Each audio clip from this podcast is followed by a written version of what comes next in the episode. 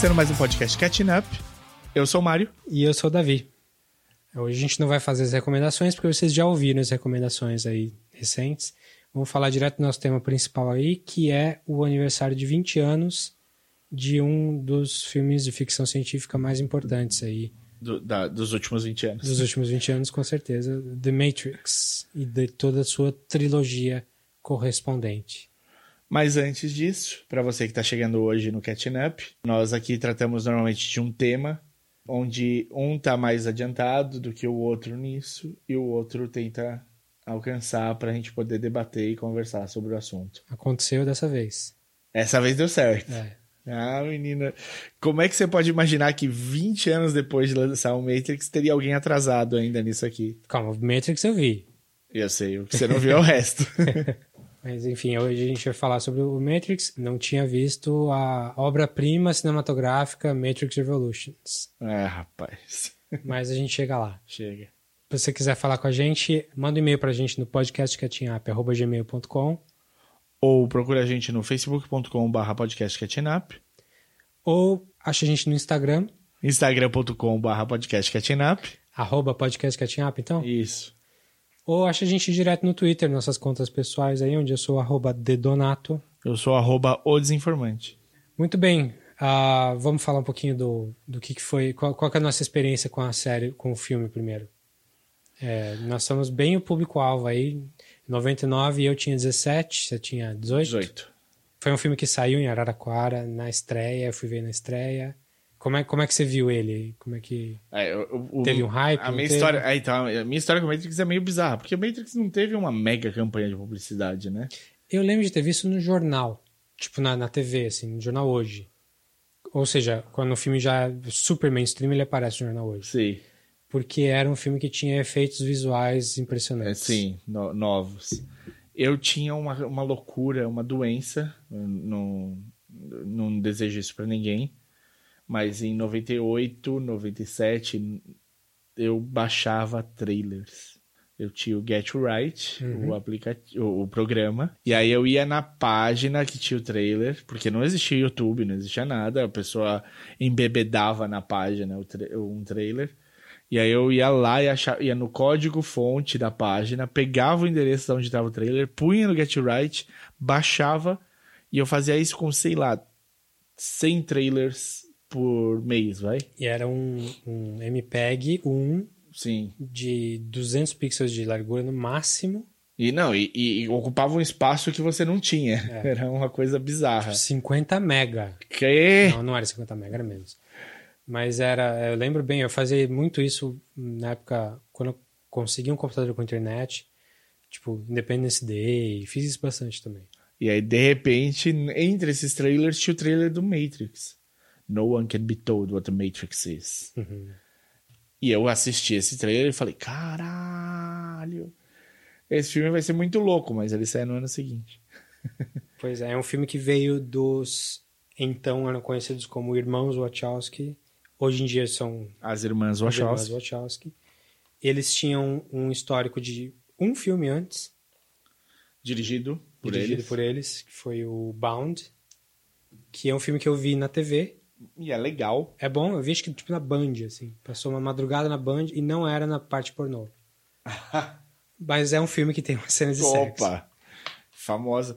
E eh, hoje em dia, assim, na- no corpo da obra deles depois, não parecia linkar Na linka, o Bound. linka, sim. E aí, hoje em dia, linka super. Você super entende o Bound fazer parte Você do trabalho assiste- dele. Você assiste o- a série o Sense8. é- Exato, mas até ter o Sense8 você tinha umas dúvidas sobre como é que. E aí agora super faz sentido.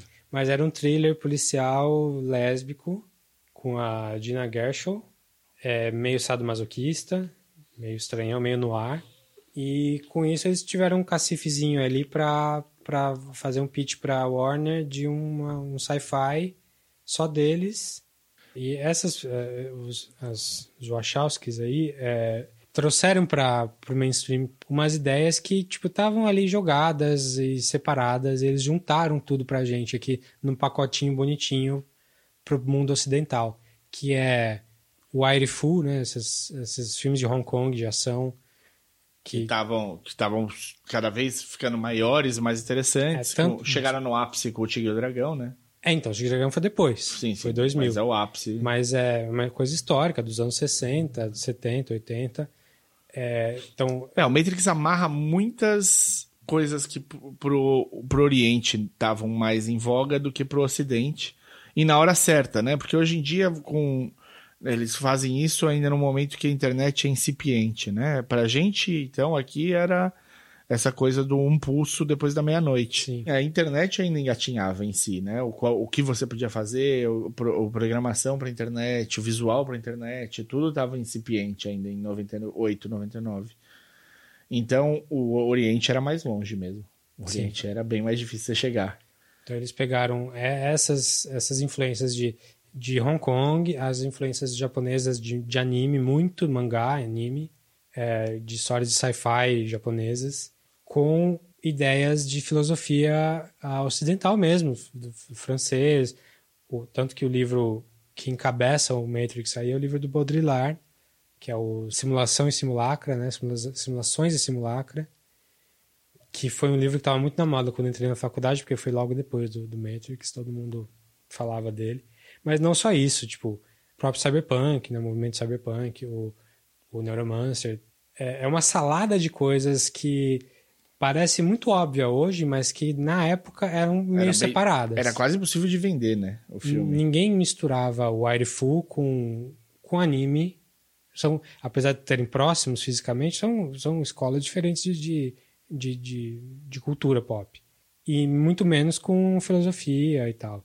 Então, os caras criaram o ambiente que a gente tem hoje no fim dos anos 90. Assim, é, é meio. A gente não percebe o quanto que isso foi importante. Assim. Tem um cara que falou muito que, do Matrix recentemente, inclusive, que é o Lorenzo de Bonaventura, né? Que é um dos produtores. Produtor, sim, produtor italiano fodão aí. Isso. E ele, ele tava mais sherry recentemente sobre o assunto. Foi, eu não vi. E aí ele acabou falando um monte de coisa. Uma das coisas que é engraçado de, de saber é como eles chegaram no Keanu, né? Porque o Keanu é, não era a primeira opção. O Keanu nunca foi a primeira opção de nada, nunca. Atualmente ele é pra tudo, eu acho. Ele, ele começou com o Bill e Ted ali, tipo, não valia nada. Por acaso ele caiu na- no colo do Speed. Sim. E deu muito certo no Speed. O, o- a química dele com a Sandra, É. né? Tudo deu certo ali. E aí, mesmo assim, ele nunca foi considerado um grande ator nem nada, mas ah, eles estavam querendo o Will Smith pra fazer. O... É, eles começam querendo o Brad Pitt. E o Brad Pitt não pega porque ele vai fazer sete anos no Tibete, eu acho. Pode ser. Pode ser. Depois do Brad Pitt, uma, uma opção que eles, que eles é, olharam era o Leonardo DiCaprio, porque ele era maior que a vida na época, pós-Titanic, né? E aí daria dinheiro para eles fazerem o filme, porque se você vai filmar qualquer coisa com o Leonardo DiCaprio, daria certo. Aí eles foram atrás do Will Smith, que não pegou o papel para fazer Wild Wild West. Boa escolha, Will Smith. É, não, o Will Smith não deu certo. E aí eles foram atrás da Sandra Bullock, cara, antes do Ken Reeves, e falaram, a gente tro- troca o papel, a gente põe uma menina. E a Sandra Bullock fala, tem uma entrevista dela que ela fala que não tem muitos papéis que ela quis ter. Ela falou, nenhum papel que ela quis ter e não teve, ela ficou muito chateada, tirando o Matrix. Ia ser interessante. Porque ela não, não, não aceitou no final fazer o filme, foi ela que passou mesmo. Porque ela falou que ela não se enxergava como personagem, ela não conseguia se ver fazendo aquilo. E no final ela adorou. Ela falou: Meu, deu muito certo e é por causa da Carrie Anne Moss e do Keanu Reeves. Pois é. E aí eles chegaram no Keanu eventualmente. E o Keanu é essa esponja que ninguém tinha ideia que submergiu. Eles deram um livro, acho que se bobear, o Simulacra, é. Simulacra. E ele leu e pirou, pirou grandão. É, os, os diretores pediram especificamente para a parte do elenco ler o livro inteiro. E esse mais uns, assim. Os caras piraram. Assim, os, é, elas, né, as irmãs Wachowski, são umas nerds, assim, Fu- Fudido. muito nerd. Fudido. Nerd mesmo, assim, de... de eles, é, elas querem passar o conteúdo daquilo que elas gostam para o trabalho delas, assim. Então, tudo que, tudo que tem ali tem alguma coisa por trás para embasar. E pegaram um livro cabeçudo como esse, com ideias tipo cyberpunk e tal, e formataram, e, e Alice no País das Maravilhas também, muito. Muito. Opa. De subconsciente e tal, e formataram, assim, certinho, plotado no, no, na Jornada do Herói, do Joseph Campbell. Que era uma coisa que já era super comum na indústria por causa do Star Wars. E, e só ficou mais comum na indústria depois disso. Pois é. A jornada do herói, 90% dos filmes que você vai ver de aventura e ação, ela é pautada em cima. Inclusive, é um, um dos grandes problemas que a gente tem hoje em dia do uso excessivo da jornada do herói. É, é o, o, tiro que não dá errado, né? Se você tá, por exemplo, vou usar um exemplo super bom para isso: o Avatar do James Cameron. O cara tava, meu, pondo uma grana federal em criar uma tecnologia nova criar um planeta inteiro novo, uma raça, raças e raças inteiras, vegetação, tudo novo em cima do, do filme. Para que, que você vai arriscar na história? Faz o, faz o caminho do herói aí que tá tudo tranquilo. E eles fizeram. É uma coisa milenária aí que as pessoas respondem bem a isso, por que mudar agora, né? Sim. Eles já vão ter tanta coisa para absorver, deixa a história ser mais simples, né? Tipo. É, é, é, tanta coisa mesmo. Tipo, se você vê a lista de ah, de influências aí deles, é, a gente falou algumas, mas vai mais fundo, vem tem a crítica da razão pura do Kant, tem muito do, de Platão, da alegoria da caverna, de você ver o que é o que tem por trás do mundo de verdade, a teoria das formas do, do Platão também. É, mas enfim, os caras colocaram ou as minas, é difícil. A gente tá, eu tô, eu tô lutando com isso, não, não devia. É porque assim, quando época, a gente falar os caras, é porque eles eram os caras na época, a gente não tinha a menor noção de. de inclusive, nem eles, eu imagino, porque é uma situação que mudou conforme nós avançamos como sociedade. Então, Sim. eles deviam ser. debater com eles mesmos já a condição e tudo, e não se encontrar bem no corpo que eles tinham, mas ainda. o ser transgênero e tudo mais não era uma coisa tão comum na sociedade. Já existia, mas não era tão comum. Então, para você chegar em um ponto em que isso seja mais aceito e funcional e, e, e, e veja bem, não é, né? Não é nada. Aqui o nós estamos no país que mais mata. Sim. E aí Fique claro que nossa posição aqui é totalmente de apoio a se ela quer se ela quer ser chamada de ela é ela ah, e acabou. Exato, exato. Lana e a Lana e Lily. Lily Wachowski, é isso aí. É, é, que nos, mesmo nos Blu-rays mais novos, no lançamento mais novo, ainda tá com os nomes masculinos. Porque eles não tinham nem feito. A, a, Lana, que é a primeira a passar. Acho que foi. Fazer a, a, foi durante o Sense8. Já é depois dos anos 2010 ali. Então é, fecha parênteses aí. É. Infelizmente, provavelmente a gente vai tratar eles como elas como eles. Porque na, na época em que eles fizeram. Que, que o filme foi feito, eles eram eles ainda. E. Mas enfim. Então é um filme que é uma salada de temas aí que não sei como funciona, mas funciona. Assim, a história é muito bem amarrado, né? Eles vão colocando coisas e às vezes é um one-liner, né? Às vezes, tipo, é um, uma frase que te dá, te abre para uma para um paralelo feito. Então, por exemplo, Go down the rabbit hole, você já Exato, sabe. Exato, go down the rabbit hole é tipo uma frase só, a, ligação com a Alice no País das Maravilhas está feito e você já tem e consegue fazer esse paralelo dentro do filme automaticamente. Então eles usam, é, é muito bem usado e é muito recheado o Matrix 1, principalmente. É muito recheado. Sim, ele tem essas ideias todas, ele coloca num contexto em que a gente tava, tava entendendo muito bem na época que era a ideia da internet. A internet estava tinha explodido. Era só o que se falava. E então você coloca o filme, o, o personagem principal é um hacker. Aí você já sabe que é um hacker, porque é uma coisa que está super na moda. E é, a coisa dos anos 90 teve muito de teoria da conspiração, com o Arquivo X e tal, que o Arquivo X explorou bastante no, no imaginário ocidental, assim, que era uma época em que estava tudo mais ou menos bem politicamente, não tinha a Guerra Fria, não tinha um grande vilão no mundo.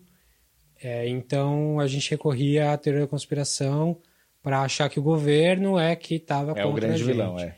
É nós contra os caras. Os e, esse, e o, e, o, Matrix usa isso 100% quando ele coloca que a realidade não é não é o que parece.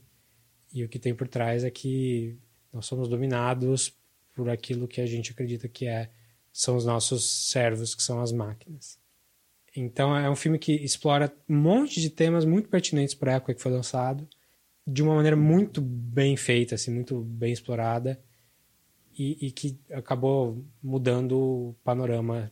Mudou o panorama geral, assim. O que todos os filmes que saíram com 4 a 5 anos depois copiou copiou alguma coisa descaradamente. Bullet Time, no mínimo, tem. Não, Bullet Time tem em todo lugar. É engraçado que, para mim, o Bullet Time, ele, eles explicam como é que eles fazem a, o projeto todo, é onde estoura o orçamento, é onde eles precisam de mais tempo e tudo mais. Mas é, eu lembro do Bullet Time funcionando no Stranger in Moscow, do, do Michael Jackson, no clipe. Porque o Michael Jackson, se eu não me engano, ele tem. Ele é um cara que normalmente usa tecno, usava tecnologia a última tecnologia nos clipes dele. Você Sim. via em vários Morph lugares. no Black or White. Exato. E aí depois tinha naquele que é no Egito, é o Ed Murphy que ele vira areia no meio de tudo. São uns efeitos, sempre tem um efeito especial muito louco, muito legal. E se eu não me engano, Stranger in Moscow é um clipe que é numa cafeteria e ele levanta, ele sai para andar no meio da chuva e as gotas caem super devagar. E você consegue ver eles não giram em torno da gota e do Michael que nem é no Matrix mas a velocidade que a câmera pega as gotas e tudo me lembra muito o efeito do, do, do, do Bullet Time. Não lembro de ter visto esse clipe, não. Tô abrindo ele aqui.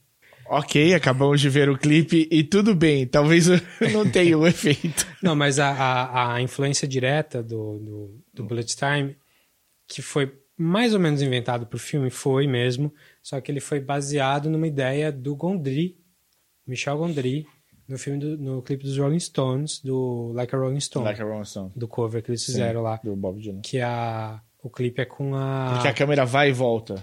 No, no o clipe, clipe. é com a Patricia Arquette. Tem, tem duas coisas que acontecem no clipe. Uma é essa, que são duas câmeras, uma do lado da outra, em que um computador faz um, uma interpolação entre uma e outra como se fosse um movimento. E isso é o principal do Bullet Time. Tem mais umas coisas que esse clipe faz que, são, que é bem legal também, de, de morfar no computador. Mas o que o Bullet Time pega é isso: é você pegar duas imagens separadas e, e meio que grudar elas, fazer com que o computador entenda o caminho entre uma, uma, uma imagem e outra. O Bullet Time é uma, é uma sequência de câmeras, uma do lado da outra, é que, você, que eles fazem um arco para você fazer um. Dar, tipo, girar um, em volta. Um arco, quase um, quase um círculo, né? 360, com, sei lá, 20, 30, 40 câmeras, uma bem do ladinho da outra, todas tirando foto ao mesmo tempo, câmera de foto. E aí você junta essas coisas em imagem e parece que é uma animação, parece que a imagem está girando estática. Sim. Influência direta é esse clipe do Gondry e Akira. O cara que criou falou que o visual do Akira influenciou ele. Aí ele não falou especificamente como, mas. Que cena, o quê? É, mas, mas ele falou que o Akira e o clipe do Gondry. Então o Michael Jackson não. Não, não. mas tem uma câmera lenta legal nesse clipe do tem, Michael Jackson. Não, eu, eu lembro. E é memória da época, hum. assim. Ficou gravado pra mim. Ah, eu já vi um efeito parecido e era por causa desse clipe. E agora é o que eu vi de novo o clipe depois de 20 anos, eu posso dizer que não. Muito bem. Ah, eles passaram por um treinamento pesado de quatro meses ralando. Chamaram um cara de Hong Kong para fazer, que depois que ele fez esse filme, ele foi fazer o Tigre do Dragão, ele foi fazer todas as artes marciais nos últimos, nos próximos dez anos, pelo menos. Sim, ele passou. Ele, esse cara fez o pé de meia dele. Nossa senhora, fez bem. Até o, o aquele filme chinês, o Hero, lá do. Muito legal o Hero, eu também gosto. Acho que vale a gente falar um pouco como é que foi a nossa relação com os filmes, é a nossa relação com a história como um todo, com a trilogia todo mundo acha que o, as sequências não foram tão boas. Será que dá pra gente melhorar? Será que a gente consegue. A gente pode falar um pouco disso também. É, o, o negócio. O Matrix é, é uma situação muito parecida com o Toy Story, por exemplo, em que não se sabia se ia ser um sucesso ou não, não se sabia o que ia acontecer. Então a história do primeiro é fechada em si mesmo. Sabe o que eu não achei?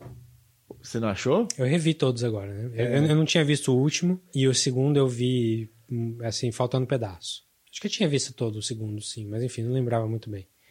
É, eu revi todos agora, achei uma o, o, a versão em 4K super fodona para baixar. remasterizado com a cor mais fiel ao, ao original, porque os, as versões em DVD e em Blu-ray estavam puxado muito pro verde. Verde, verdão. E que no cinema não era tão verde. Mostrando mais claramente azul. a influência de um time de futebol em cima do. É o Guarani. É o Guarani. Nossa, não fala isso. A Marina levanta da cama e vem até aqui te matar. É, mas enfim, eu revi todos. E uma coisa que eu achei do primeiro Matrix é que ele é um ótimo filme, adoro mesmo, mas ele é um primeiro ato. Você achou no final? eu achei. Eu É, não não. achei um filme fechado. Olha só. Eu achei, assim, aliás, spoiler para a trilogia. Vamos falar de todos aqui, não, não tem. Ah, gente, pelo amor de Deus, são 20 anos, né? É. Eu- quando caduca o spoiler? Não é, nem é por isso, é que, tipo, o nosso episódio é só sobre isso, então. É, é, é, não vai ter musiquinha, não vai ter É. aviso, é um, um episódio comemorativo dos 20 anos, então a gente vai falar sobre os, os filmes. É, o, o a história inteira do primeiro filme é Neo se descobre o escolhido. Sim. Isso não é uma história, isso é o começo de uma história. Ele é o escolhido e aí? Não, mas ele é. é, Eu acho que o fim, quando ele sai voando. É o primeiro capítulo. Não, então, É um bom hoje, primeiro capítulo. hoje você pode enxergar assim. Mas ao mesmo tempo, se aquele é o fim, fim e nada mais acontece, você sabe que ele resolve a briga.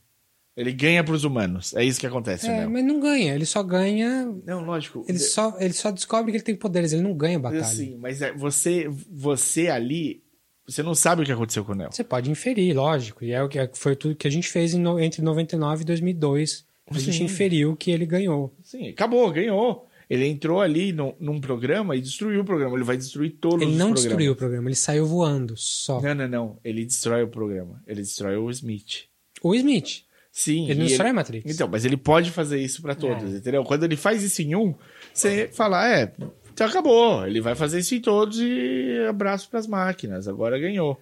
É, enfim, não, não é muito uma crítica ao filme, não. É, eu acho que, como trilogia, o primeiro filme é excelente começo de trilogia, mas eu não achei um filme que dá pra você ignorar os outros dois. Então, e, e se não tivesse os outros dois? É, então, não sei. Não sei porque é um universo paralelo, assim, mas. Eu lembro, a minha, a minha sensação, assim, eu assisti o Matrix, saí loucão, dando cambalhota, achando do caralho, falando agora que eu vou fazer cinema nessa merda mesmo. Falaram, tipo, seis meses depois, Matrix foi um mega sucesso, ganhou muito dinheiro, não sei o que lá. Ah, vai ser uma trilogia. Eu falei, ah, é só fazer dinheiro que os caras falam, na verdade, a gente tinha duas outras histórias. A gente tinha duas outras histórias, nada, se tiraram do cu agora. Eu acho que George Lucas fez isso. Mas eu acho que o Matrix foi. Eu acho que eles já tinham pensado. Não na história toda, Um mas dia que a era. Lana e a Lily, velhinhas, quando elas estiverem quase morrendo, elas vão dar uma última entrevista em que elas vão falar: a gente tirou do cu. Ofereceram muito dinheiro, a gente tirou do cu. É, eu não, eu bo- eu boto fé, eu boto fé que tá. É, eu não sei se isso é uma coisa de botar fé, porque não ficou bom no final. então é debatível. Mas, mas enfim, eu, eu senti muito que a hora que acabou o filme, eu lembrava como acabava, lembrava que acabava com ele voando, mas a hora que acabou o filme eu falei, putz, tá faltando um monte de coisa assim. O que mais? Tá, e agora? É, é, fim, pra mim foi fim do primeiro capítulo. Ou fim da primeira temporada, sei lá. Eu lembro do Matrix 1, eu na escola, eu e meus amigos, a gente cada um tinha uma página de internet no GeoCities. Opa, saudoso. E- saudoso. E cada um foi por um lado, assim. Teve um cara que tava traduzindo o cookbook do Unabomber e pondo online, sabe? Tipo, esse nível de, de, de coisas. Eu tava... Eu comecei um site que falava que era, tipo, um, um, um embrião do que é o Omelete. Hum. Tinha uma área de música, uma área de filmes, uma área de séries, uma área de quadrinhos, uma área de anime. Só que eu falando de todas as coisas sozinho, fazendo no Notepad a página de HTML. Não era a coisa mais bonita de se ver, mas estava lá, estava bonitinho. Dava Você tem isso ainda? Não, não. Sumiu. Chamava Fumblesaria, alguma coisa assim. Eu não, nem eu lembro mais o, o endereço. De repente eu acho lá. E aí, uma das páginas, um dos primeiros filmes que eu tratei na parte filmes foi o Matrix. Onde eu defendia que o, o Neo. Vocês estão aqui, vocês provavelmente viram já o, o Matrix e lembram bem.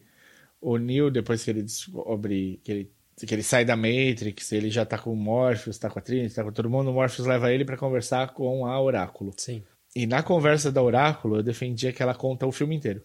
Ela basicamente te dá todos os tools para você saber exatamente o que tem de acontecer. Então quando ela fala que, tipo, você tem o gift, você tem o dom, mas parece que você tá esperando alguma coisa, talvez uma outra vida, você sabe que o Neo tem de morrer para poder virar o, o escolhido. Quando você descobre que ela tinha. Tem, tem, mais coisas, tem. É que eu já não lembro tão bem do, do, do, da fala da Oráculo, mas ela dá o filme inteiro e a última coisa, o, a, a cerejinha no topo, é o, quando você descobre. É quando você descobre que, a Tri, que ela disse pra Trinity que ela ia se apaixonar pelo escolhido. E ela fala: Não é possível você estar tá morto porque eu tô apaixonada por você. E aí, nessa, e aí ele volta à vida para ser o cara que ela se apaixona. E aí é a, a última coisa que faltava para fechar. Então o Oráculo tinha na mão todo, sim, todo sim. o filme já. Sim, ela sabia. Ela é. sabia e a gente. ela tá ali só, tipo. Ela sabia que ela não podia falar por A mais B o que ia acontecer, que tinha que ser uma coisa. Cifrada. É. E. Senão ia acontecer. Exato. E é, eu acho. Primeiro, eu gosto muito das personalidades do primeiro filme. Eu gosto, tipo, o, o Mouse como ser esse cara super acelerado, que faz as coisas, que é o que fala e o que entrega.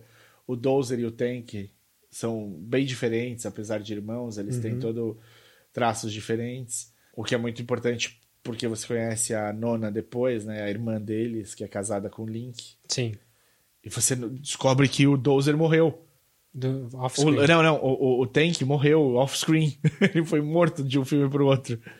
A gente chega lá. é... E aí você. Eu gosto muito do, do APOC da. Switch, né? Switch. Switch, Switch.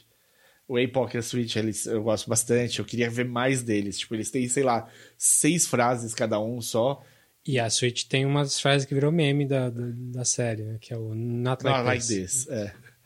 E, tipo, e você quer ver mais. Você fala, mano, esses caras têm um backstory que deve ser muito legal, esses dois aqui. A gente não tem a menor ideia. Inclusive, o Switch era para ser um homem na vida real ou na, era para ser era para ser trocado. Por isso que era Switch. Ah, que legal. Era para ser mulher de um lado e homem do outro, mas a, a, a produtora, a, a, Warner falou melhor não.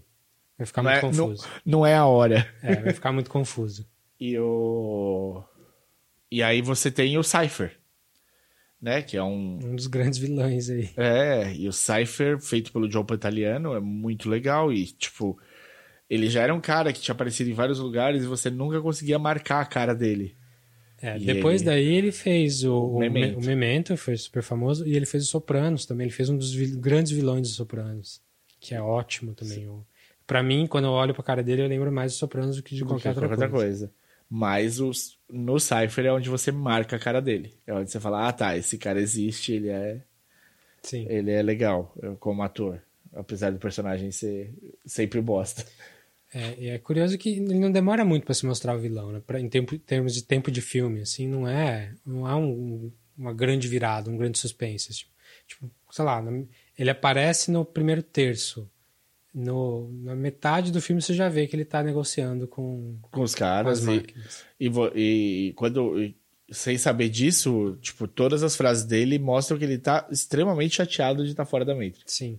Então, é isso. Você tem é, é esse um crio muito bem trabalhado de personagens, muito legais, onde de repente até o Neil é o mais é porque Vanilla. O, exatamente, o Neil é um placeholder, né? Ele é um, um cara para você se, se ver nele. Ele não tem características. E até por isso que o Ken Reeves é tão bom nesse personagem. Porque ele é ninguém, ele é qualquer um. Ele é o cara que apertou um botão, ele aprendeu Kung Fu e agora ele luta Kung Fu. É um protagonista de RPG dos anos 90 de videogame. Que Sim. não fala. Ele tá ali para receber informação e ter uma ação importante no final do filme pro bem e pro mal. Assim. É, é interessante porque isso traz uh, o filme próximo das pessoas para cada um ver do seu jeito o filme. Mas é ruim porque está perdendo uma oportunidade de ter uma história mais apimentada, assim, mais interessante. Né? Já tem uma crítica feminista muito boa, que é quando ele conhece a Trinity, ele fala: ah, Eu achei que você era um cara. Ela, a maioria dos caras acha. Sim. É, aí a gente entra. A gente começa a falar um pouquinho das relações aí. Eu adoro filme mesmo, acho uma, um marco, tudo que eles fizeram, quase tudo que eles fizeram. Obra-prima? É uma obra-prima, assim, é, é um filme super importante, mas ele tem umas coisas que me incomodam, assim. E tem uma coisa, uma, uma das grandes coisas que me incomoda é o romance, que é uma coisa que é levada na, na trilogia toda. É forçado. É muito forçado.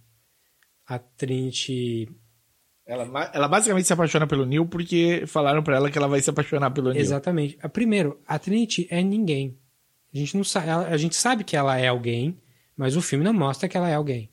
Ela pode, ela aparece do nada e o, o, o Neil fala que ela é uma hacker fodona que entrou em tal lugar e ela fala talvez.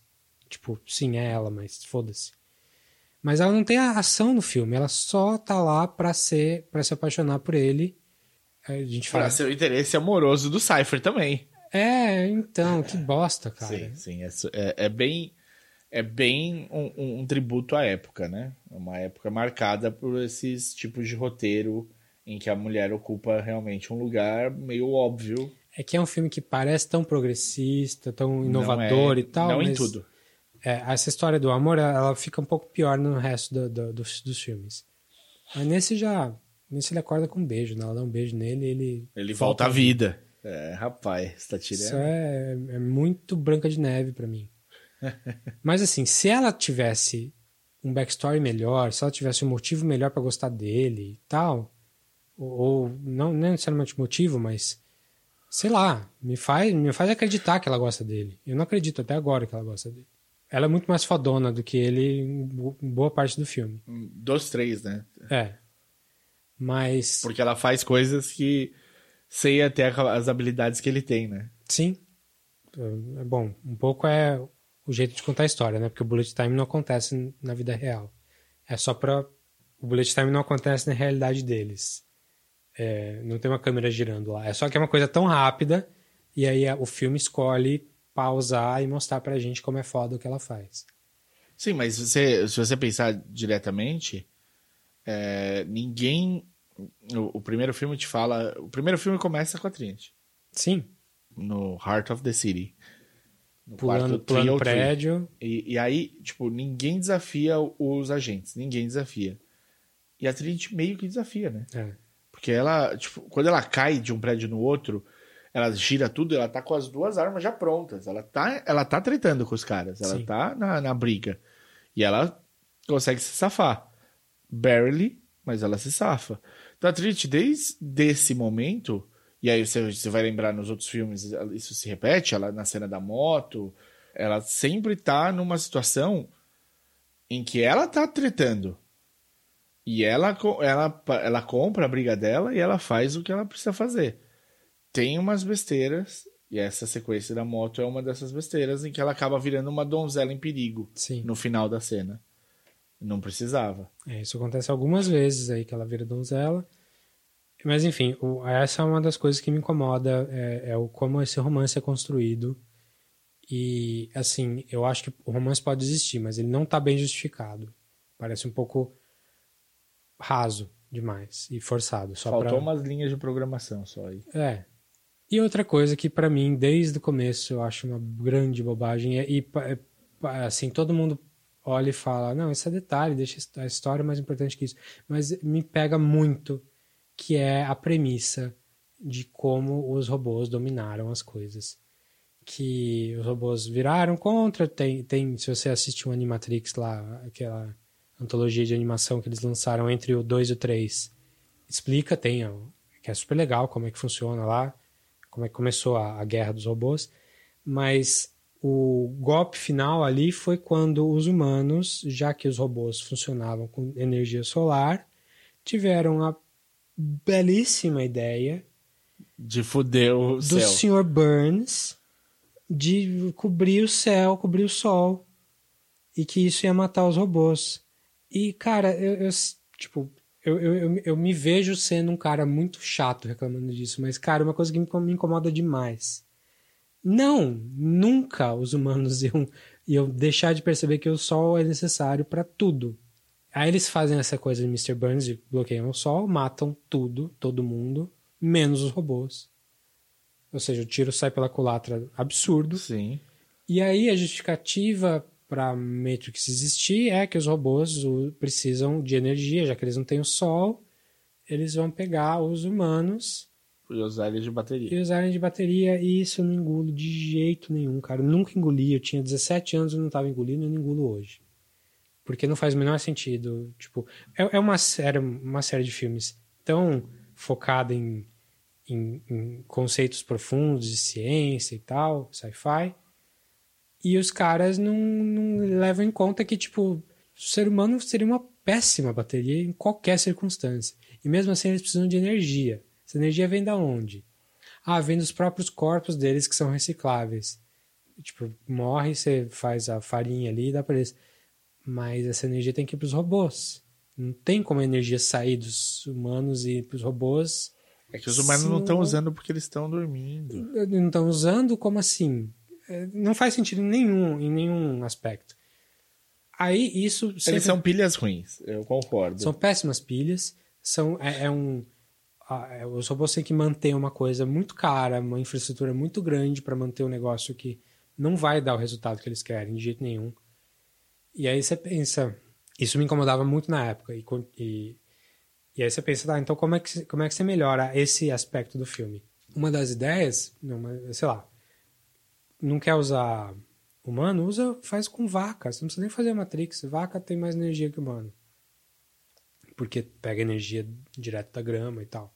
Você faz a mesma coisa, não faz sentido igual, não faz. Aí, nos anos 2000, é, eu tinha. acompanhava. O IMDB, o site IMDB, tinha uma, um cantinho ali de Ask the, Ask the Filmmaker, chamava. Não existe mais. Em que lá tinha. Você podia fazer perguntas para um diretor e um roteirista. O diretor era a diretora Penelope Fries, que é a diretora. Ela fez Wayne's World, famosinha na parte de comédia, assim. Umas coisas de skate dos anos 90. Ela é boa. E o roteirista era o John August, que a gente falou dele não muito tempo aí, que é o cara do, do Go, do Big Fish, do Tim Burton aí, e do Aladdin, agora que você viu. E ali você faz uma pergunta qualquer, como não tinha rede social na época, pelo menos não do jeito que a gente conhece hoje, não tinha Twitter, era um jeito de você se comunicar com eles diretamente, assim, e eles responderem. E alguém perguntou, de alguma forma, como é que ele melhoraria essa parte do Matrix. Ou ele só respondeu, não lembro exatamente o contexto. Mas a questão é, ele deu uma ideia de como melhorar, eh, resolver esse problema. Ele falou que, e se as máquinas precisassem dos humanos, não por energia, mas para as máquinas não conseguem ter um, um que a mais que os humanos têm, que é o autoprocessamento de cognição, que é alguma coisa relacionada com o cérebro humano, que as máquinas nunca vão ter porque o processamento deles funciona de outra forma, enfim. As máquinas não têm o, a essência do- da complexidade do cérebro dos humanos. Então, as máquinas precisam disso para evoluir e para até para pensar, para produzir e tal. Então, eles fariam essa mesma fazenda de humanos, só que não para energia, mas para processamento mental. Isso justificaria você ter a Matrix como um mundo para as pessoas irem trabalhando ali, o cérebro funcionar ali, e eles pegarem um pouco dessa, desse processamento mental para eles. E não precisa fazer o céu coberto, não precisa ter essa história que não faz sentido nenhum. Resolve, cara, resolve. Matou o filme. Aí fica só o problema do romance lá, que me incomoda. Vira pra mim um filme perfeitinho ali. Não, mas o problema do céu que eu, que eu, que eu entendo você questionar, pra mim é- era resolvível porque, na verdade, a minha ideia era que eles já tinham, quando eles fazem isso pra destruir as máquinas, eles já tinham opção de como reverter o problema depois que eles vencessem a guerra. É que eles nunca venceram a guerra, então eles não, não reverteram o problema. Mas mesmo assim não faz sentido, cara. Tipo, porque você, não- você nunca vai tomar essa decisão, porque você sabe que isso vai, mesmo que você tenha como reverter, você sabe que isso vai gerar uma coisa impossível, cara. Você vai matar, muita coisa vai morrer, por mais que você reverta. E aí você fala, o- você consegue duvidar dos humanos pensarem que, meu, se é pra eu perder, vão perder os dois? Ah, tem um filme que chama, um filme chama Silent Running, um filme dos anos 70 de sci-fi, sci-fi mesmo, em que é o filme do Douglas Trumbull, que é o, o cara que faz os efeitos visuais de 2001. O único filme que eu saiba, o único filme que dirigiu. E é um, um cara no espaço, sozinho, ele dois robôs, numa nave espacial, com fugindo da Terra que deu merda. Tem, e tem, ele cuida de um monte de plantas ali, um monte de árvores que ele está trazendo o tipo Éden da Terra para fora da Terra para salvar. E eu vou dar um spoiler do final do filme. O filme é muito bonito, muito bem feito assim visualmente, mas ele tem uma história muito bosta. O spoiler do final do filme é que ele ele percebe que ele tá indo para Saturno, eu acho, uma coisa assim, tá indo para fora, para longe da Terra. Sim, Titã, assim, sei lá. Ele, ele percebe que as as plantas não estão sobrevivendo, não estão começando a morrer. Tá dando tudo errado. E o twist do filme, quando acaba o filme, é quando ele percebe que as plantas precisam de luz do sol. O cara é um botânico. Como é que ele. Ele não sabe que as plantas precisam de luz do sol. O filme inteiro baseado nisso. Não é possível, cara. Na segunda série você aprende que as plantas. O meu filho de 4 anos sabe que as plantas precisam de luz do sol. É exatamente assim que eu me sinto com Matrix, cara. É uma coisa. São dois, duas pessoas tão inteligentes e elas. É... Ah, pra mim era. Eu acho que quando tem a conversa do Neil com o Smith na cena que. Do, do, do Neil, não, do Morpheus com o Smith. Hum. Quando eles estão tentando tirar os códigos de Zion da cabeça do Morpheus. Tá, sim. E aí o Neil aparece com a metrancona, depois da melhor cena de aventura, de, de, de ação dos anos 90, que é, Opa. que é a invasão do, do Neil e da Trinity. É muito boa, não sei se é melhor, mas é muito boa. Ah, rapaz. tô aqui pra criar polêmica. É muito gun porn, cara. É, é muito gun porn, isso é mesmo. Mas a Trinity passa a luta inteira quase sem arma. Ela entra, dá uns três tiros e depois ela vai brigando e ela usa a arma do cara que tá batendo nela. Não, gunpoint de qualquer maneira, porque a, a, a, cena inteira é baseada em. Não, é, é o tiroteio, 8 milhões é, de tiros. É, é o tiroteio monstro. E aí depois eles sobem com a maior arma de todos os tempos, aquela minigun lá, giratória pra... No helicóptero. No helicóptero. E aí, se eu não me engano, nessa cena eles falam: tudo bem, se der tudo errado com os humanos, eles perderem e, e tudo mais, tem níveis de de, de é, vida que eles estavam estariam dispostos a ter. Isso é, se não tiver mais humano para servir de bateria, as máquinas têm uma solução. E para mim esse não usa porra. Não, não, não. para mim essa so... é que para eles é, é, tipo cíclico, né? Eles não estão eles não estão perdendo. Mas não é tipo a quarta Matrix.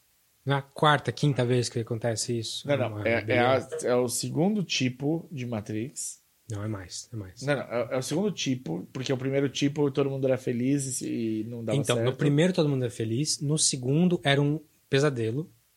Inclusive, o Merovingian, que a gente vai falar daqui a pouco, veio do segundo. Aliás, uma coisa que eu aprendi depois de ver os filmes e de estudar atrás, assim. É, parece que o Merovingian era para ser... Um escolhido.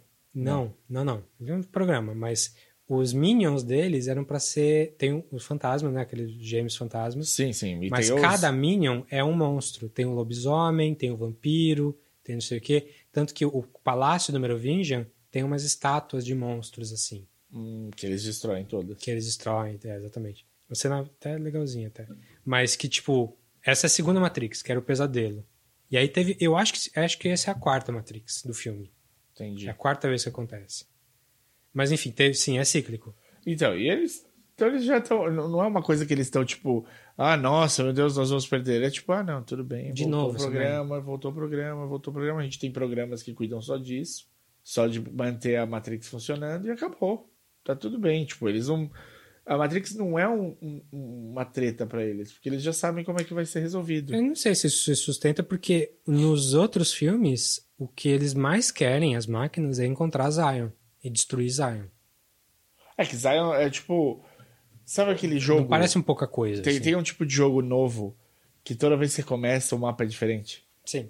É isso. Que toda vez vai aparecer uma Zion diferente. É, não, porque os, os sobreviventes daquela Zion vão e montam uma cidade nova. Porque ele escolhe, lembra? O, no, no, quando ele vai conversar com o arquiteto, o arquiteto fala: cada escolhido vem, escolhe não sei quantos para ficarem vivos e o resto a gente reseta tudo do zero e começa a Zion do zero de novo. Sim. É um ciclo grande, porque é um ciclo humano. Você tá criando gerações dentro de uma cidade livre e o caralho. Eles estão de boa, as máquinas não estão fodidas. Mas quando eles falam, eles falam, tem níveis de existência que a gente topa ter. Então, tipo, se por acaso realmente a gente não tipo, puder ter mais os humanos, a gente tá pronto para isso. E a minha ideia do, do negócio deles terem fechado o céu era isso, era níveis de existência que os humanos estavam dispostos a ter. Eles entraram numa. Primeiro que o humano é é um bicho burro pra caralho. Certo, a humanidade já fez muita cagada. É que eu acho que essa. É, é over. Não me desce. Não, segundo que ele é turrão. A humanidade é turrona. E não dá o braço a torcer. Quando é que você vê alguém falando que estava errado? Não, mesmo invadindo a Rússia no inverno, o cara não fala que tá errado. Terceiro, que aí chega. No, às vezes você tá tão dentro do, de uma batalha, tão fudido e tudo mais, você fala, meu, então ninguém ganha. E foda-se. Você vai perder, ninguém ganha. Perde comigo. Sim. E eu achei que era isso, era um ato de desespero que talvez já tivesse assim, meu, mas a gente vai fazer isso mesmo? Sim, a gente vai tirar o poder delas, acabou, elas não vão ter mais como. Mas e a gente depois, puta, não, depois a gente faz isso, isso, isso e vai resolver. E por que, que as máquinas nunca fizeram isso, isso, isso e resolveram? Sei lá eu. Isso é uma outra dúvida. Fora que é uma tecnologia. Assim, eles a tecnologia que os humanos têm para contra-atacar as máquinas é o, o, pulso eletromagnético. Sim. Então, no universo do filme, isso existe. Sim. Isso sempre existe, isso existe hoje. Uma bomba nuclear, uma bomba de nêutrons tem efeito de pulso eletromagnético. Pulso eletromagnético. Cara, tenta Não, isso. Tem opções. Tem opções. Tem opções sim, aí, sim, sim, tipo, tirar a luz do sol para eles não terem mais energia é, é muito porque, besta. É porque não desenvolveu tão bem a parte de fora depois é, dos outros. Sim. Porque se tivesse mais sobre o que aconteceu na Terra fora. É uma das coisas que eu notei. Não lembro se era no Animatrix ou alguma das, das sequências é que eles falam. O mesmo primeiro, quando Morpheus conta como que a Matrix começou, a revolução das máquinas e tal, ele fala que nas primeiras décadas dos anos 2000, a humanidade estava feliz e junta e em harmonia não, não. Nope, nope. Dá pra ver que o cara tava na onda dos anos 90 mesmo, achando, achando, que ia ser uh, tudo feliz. Surfando na onda do fim da Guerra Fria. Pois é.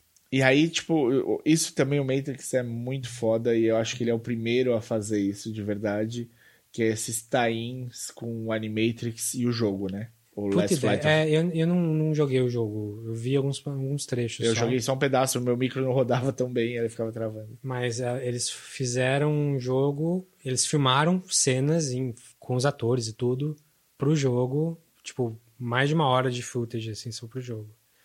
Eu lembro do jogo na época, mas eu não joguei. E também não vi agora. Se você for no YouTube, acho que tem. Sim. Só, só, as, só as cenas. As cenas. É, não, e, e, era muito legal, porque tipo, você se aproxima da personagem da Jada Pinkett Smith, do, uhum. do, do, primeiro em comando dela lá, que eu já esqueci o nome dele, Ghost, talvez? E, do crew dela, da, da, da nave dela lá tal, você se aproxima nesse jogo. Ali você conhece melhor e, e se envolve.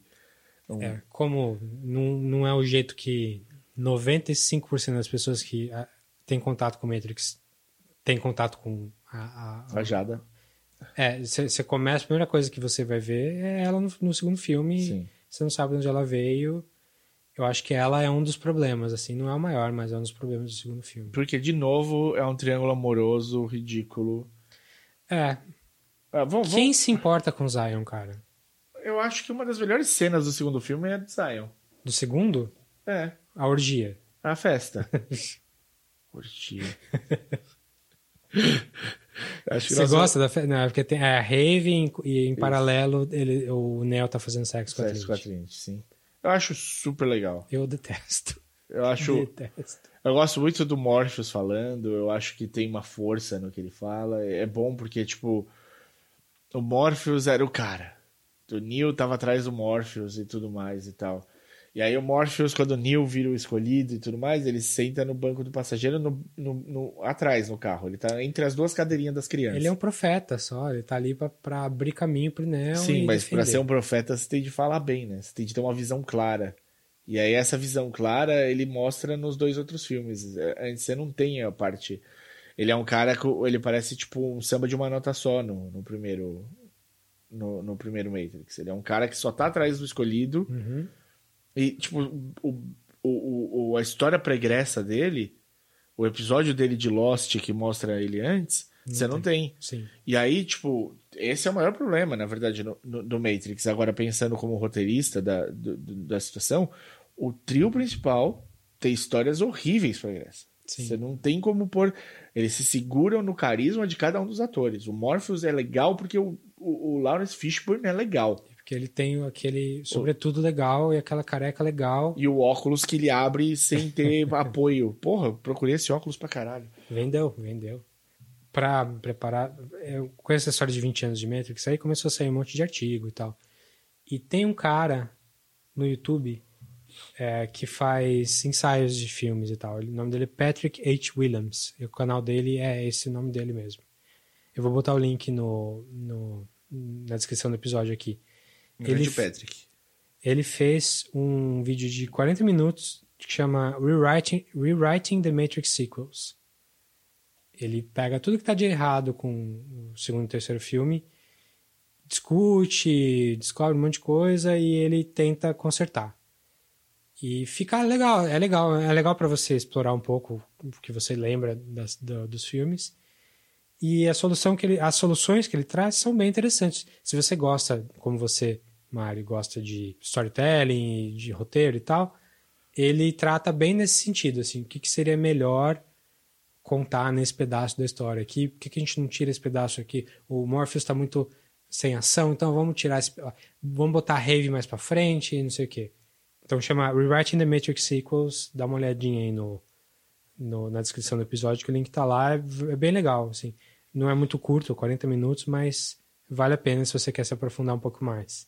Eu mas vou- enfim, é, Vou ele- assistir porque eu, é o tipo de coisa mesmo que eu gosto de pensar e trabalhar. Tipo, Mas enfim, mas gente- o o Morpheus realmente é um problema nos outros filmes. Ele podia ter muito mais para aparecer e tem muita gente, muita gente que aparece que não, não precisava, que precisava de mais, precisava de mais backstory ou precisava ter aparecido de uma forma diferente.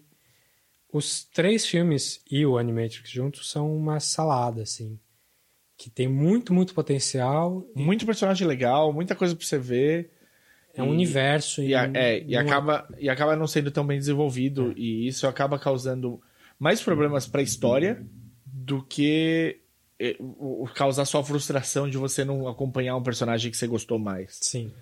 Por exemplo, esse triângulo amoroso do Morpheus, da Jada Pinkett Smith e do outro cara, que eu não lembro o nome, que é o capitão, não sei das quantas lá. Sim. Esse cara é muito chato. É um personagem ruim. É, porque ele é um wet blanket ali, né? Ele tá É. ali só pra. Não, esse negócio de escolhido é besteira, a gente tem que defender. Ele é o racional da coisa, né? É. Ele é o, o cara que vai.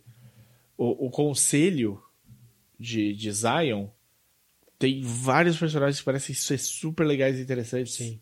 Você não, não aprofunda. É um pouco Battlestar Galactica. assim, né? É, eu queria super saber mais de cada um deles. E não tem. Um deles vai falar com o Neo na, Sim. ele vai mostrar. E dá uns tapas na cabeça do Neo, Essa né? é um pouco exposição demais, mas é, é o cara, o ator é bom, então ele, ele vende. Assim, vende, vende. Essa máquina aqui, eu não sei como ela funciona, mas sem ela a gente não vive.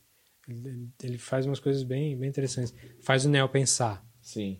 Mas uma crítica a esse pedaço muito positivo é precisa mostrar os três filmes, inclusive o primeiro, como é muito carregado de conceito, você precisa contar muita coisa e não pode mostrar muita coisa. Quando o, o Morpheus está explicando como é que a Matrix funciona para o Neo, É. Nossa, esse visual muito legal. então, exatamente, porque ele está falando exposição, exposição, e tem vídeo acontecendo por trás. O Jorge Furtado fez Super aquela didático. direção daquele pedaço. super didático, mas, mas pelo menos você está vendo. Tem pedaços, a parte mais clara disso acho que é o arquiteto no segundo filme. O arquiteto está ali explicando tudo pro Neo, como que funciona, como que vai funcionar. Tem um milhão de telas em- atrás dele e, e não tem nada visual acontecendo. Ah, tem, tem as reações, né? As reações mil reações. Neos, só. Assim, que é interessante, a ideia é interessante. é. Eu acho que visualmente é legal. Eu, eu, tipo, eu entendo o que você está falando, que perdeu-se uma oportunidade de, de, de você de novo fazer uma coisa dinâmica. O filme é muito expositivo. É. Por mais que seja um filme de ação, ele tem muitas cenas expositivas. Não, e você o tem- 2 e o 3. O 1 um, não, mas o 2 e o 3 são muito expositivos. E, e você perde em, em dinamismo Sim. nessas cenas. Mas a do arquiteto, especificamente, eu gosto de como ela é. É, Eu acho que é uma cena que, se não tivesse tanta coisa antes que foi expositiva, se você não tivesse a conversa do Neil com a Oráculo. Oráculo de novo, com o, o, o O... Serif. É. O anjo dela lá junto. Se você tivesse menos cenas expositivas, só conversa, e elas fossem mais dinâmicas, a, a cena do arquiteto poderia ser exatamente como ela é. Porque ela é, ela é a grande cena do segundo filme.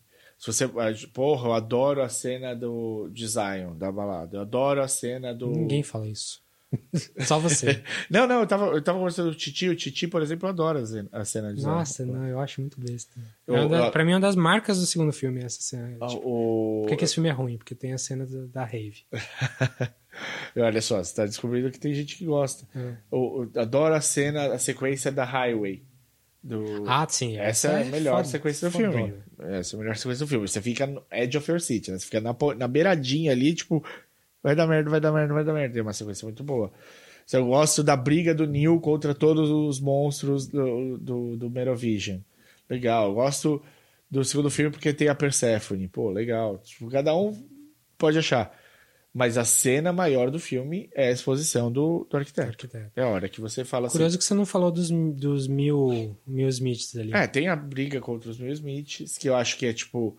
A primeira vez que você assiste Matrix 2, Impressiona. impressiona, pra época, impressionou muito, mesmo parecendo um pouco videogame demais. Tem, tem barulhinho. Algumas partes, mesmo na cena, parece. é, tem, tem barulhinho de boliche e tal, mas Sim. é uma brincadeirinha, eu entendo. Eu entendo porque escolheu-se esse caminho. Mas depois, com o tempo, eu acho que perde. Eu Eu, gosto gosto, da- da eu gosto mais da briga do Neil da entrada, que começa com eles indo pra uma reunião, não é? Entrada? É, começa, como é que começa o filme? Não vai ter um, um encontro dos capitães de nave em algum lugar, e aí, tipo, de repente chegam dois agentes no lugar, e o Neil fala, pode deixar. Sim. Eu lido com eles. Que tem um, a, uma emboscada no prédio, não é isso? Isso. Essa cena, essa briga do Neil, eu gosto mais do que a briga do Neil contra os Will Smiths. É. Apesar de eu adorar o Hugo Evening, e toda vez que ele fala, tipo, more, eu falo... Tipo, o cara tá atuando no, no, no, nos 25 ali. né? Na escala de 1 a 10, ele tá no 25. E é ótimo. é ótimo, É. ótimo.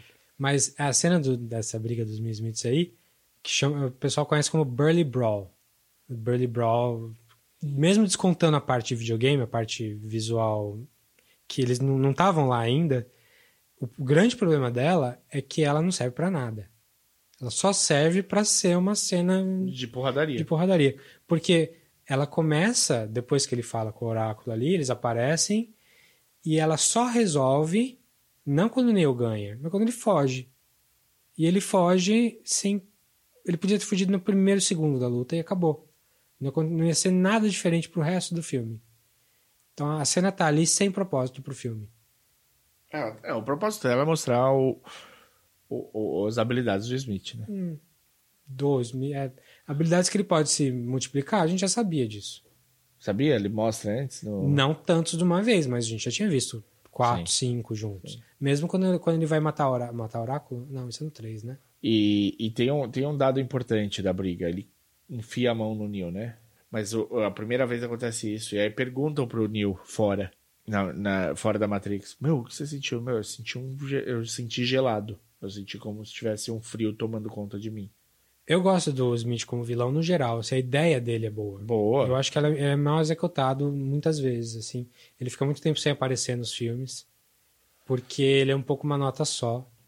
Ele é muito caótico, eu acho. Sim. E ele... Ele, ele sai do padrão dos dois lados, né? Ele não tem mais É. um padrão. Ele é a terceira via. E aí aquela história dele ser um ator no, no dele ser outro ator no mundo real é esquisito, cara. É. E aí acaba, não acaba, aquele pedaço não, acaba.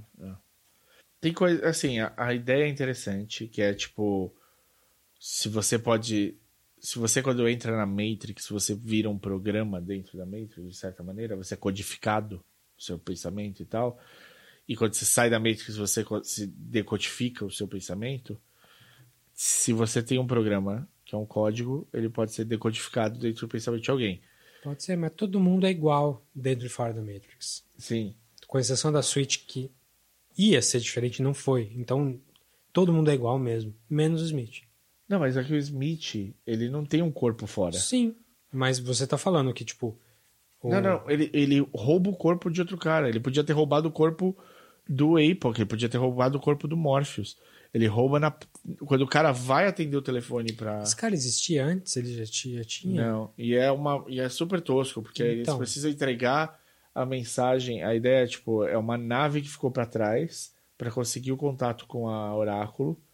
Então ela tá numa zona que pode ser atacada por pelas sentinelas ainda, sem ter ninguém para ajudar. E eles ficam para trás heroicamente para pegar a mensagem da Oráculo de que o Neo tinha de encontrar o Oráculo. Acho que era uma merda, assim. Isso é um, um dos episódios do Animatrix, né? Acho que é, é. E aí eles têm, eles, tipo, todo mundo tá indo embora, pegando o telefone que toca e indo embora da Matrix. Quando ele vai pegar o telefone pra, pra ir embora da Matrix, o Smith chega e toma o corpo dele. E aí, como o Smith, ele atende. Mas ele acabou de tomar o corpo do cara dentro. E aí ele vai pro corpo do cara fora. Certo. Mas é o mesmo cara. As, as, os corpos que ele tinha tomado antes eram de gente que tava na Matrix e não tava no mundo real. Tava só na. Era, um é, gente, era um gente que, que tá tinha preso. Acordado. É, não tinha acordado. E aí, esse cara, quando ele vai. Porque todo mundo foge do, de um agente. Ninguém briga com a gente. Eles fogem. E aquele cara ele não consegue fugir. E aí ele toma o corpo e ele vai pro corpo do cara, do mesmo cara, que é o Bane. Que tá lá no. É, eu acho que va valia mais uma série do que botar tudo em três filmes. Assim. É, provavelmente. É muita, Não, é muita, é muita, muita criação, né? De uma vez, é muita coisa junta. Mas ainda assim, como eu não acho que eles são filmes especialmente ruins. Eu gosto bastante do 2. Eu defendo. Eu gosto muito da parte teórica do 2. Eu gosto do twist que tem no 2. De você descobrir que é cíclico, de você descobrir que o escolhido é um papel que as máquinas designaram. Sim, mesmo a rebelião, mesmo você está lutando contra o sistema porque o sistema quer que você, você lute. É, tipo, a gente precisa desse cara. A gente precisa do cara que vai comprar a camiseta do Che. Porque acha que é contra o sistema. Sim. A gente precisa, porque no final tudo alimenta o sistema. É uma eu... mensagem mais adulta do que o primeiro filme. É, então, eu gosto, de... eu gosto dessa construção. Eu não acho que é ruim. Eu acho que o terceiro não, ele não denigre os outros dois, mas ele diminui. Ele, é, ele é menor como filme, muito menor. Ele virou um, um, Ele precisava ter um final catártico, ele precisava ter um grande embate, ele precisava da luta do bem contra o mal. Mesmo a gente sabendo que são três vias que tem ali. É. É que o segundo filme, ele, ele tem essa, esse twist cínico, de tipo, até você que é contra o sistema é a favor do sistema, e ele diz pro Neo, pro Neo que é, eu já sei o que você vai escolher. Eu sei que você vai escolher resetar a Matrix agora e vai acontecer tudo de novo. Vamos lá, vai lá. E aí a grande rebeldia real dele, profunda. É sair pelo amor. É sair pelo amor. Sim. É muito mais infantil ainda. Não, então, esse é um problema, e é um problema é corriqueiro. Porque você acha assim, tá, se o cara errou isso em 2002, ele não vai ser um erro que vai acontecer de novo. E aí você tem um filme que foi super é, colocado no auge por, por ser um filme que tem uma, um viés feminista. Mulher Maravilha. Exato. Em que, tipo, o que faz ela sair do caralho da ilha in the first place é o amor pelo maluquinho. Pois é. E aí elas terminam o filme jogando isso na sua cara. Eles falam, o importante foi o amor. Aqui, ó. Tô passando aqui, ó, na sua cara. E, tipo, é 2018 o filme. Cara, a gente precisa ter um, um, uma evolução de roteiro. Porque se você acha isso ruim e desconcertante ali, o problema é assim, beleza. Então vai ser pelo amor, constrói esse amor direito. Sim, faz Constrói o amor. o amor maior que a vida. Eu consigo entender. Eu, no lugar do Neil, podia ser o que fosse. A minha vaca de estimação de pelúcia. Tá caindo do prédio com o. com um agente atrás dela. Eu vou pegar minha, minha vaquinha de pelúcia. Podia ser o meu carrinho de rolemã. Eu vou pegar meu carrinho de rolemã. Se fosse a minha namorada, a mulher que eu amo, mil vezes mais. Ah, você vai morrer fazendo isso. Foda-se. Eu faria sem, sem dúvida. Eu consigo entender o raciocínio do Neil fazendo isso. Mas é porque eu vivo a minha vida. Eu Sim. sei como é que como é que eu me relaciono com quem eu amo. Pode ser minha irmã, meu pai, minha mãe, minha, meu, minha bisavó, meu tataravô, um sofá que eu gosto muito, qualquer coisa contra um agente, eu vou atrás, eu vou atrás disso, porque isso é importante para mim, mais do que qualquer palavra do, do, do cara. Até porque no fundo da minha cabeça eu ia fazer um link fácil de que assim, beleza, vocês têm outras vocês aguentam viver de outro jeito, a gente talvez também consiga. Hum. Você falou que isso já aconteceu seis vezes. É, para mim é a primeira. Vamos ver o que acontece na minha primeira. De repente eu mudo o que você tá falando aqui. Então foda-se, falou. É basicamente isso. Mas você não é escolhido, né? Eu não sou. É por, talvez seja por isso. E talvez eles tenham errado com o Neil também, nesse caso. Já que o Neil se comportou da mesma maneira. E é bizarro imaginar que então, beleza, essa relação de amor do Neil com a Trinity aconteceu só com o Neil e com a Trinity. É. E em todas as outras vezes. Ah, nossa, a única variável que teve foi essa, cara, não é possível. É, então, em todas as outras vezes, sei lá, seis vezes que ele fala lá, parece, acho que é isso que ele fala. Todos os outros eram o quê? Ermitões, solitários, hackers que não gostavam de ninguém e olhavam pro. Mais ermitão solitário do que o Keanu Reeves. Caramba! Que... E não, e você vê a, a vida dele lá no na, dentro da Matrix era de alguém ermitão e solitário. Não saía para se divertir, ele vendia os programinha dele lá de, de madrugada e trabalhava numa empresa porre pra caramba. Você não tem, tipo, o Neo, ele sai da Matrix sem ligar para um amigo. Sim. Fala, mano, você não sabe o que me aconteceu. Tinha um bicho na minha barriga. tipo, nada, ele não tem um brother para trocar uma ideia com ele.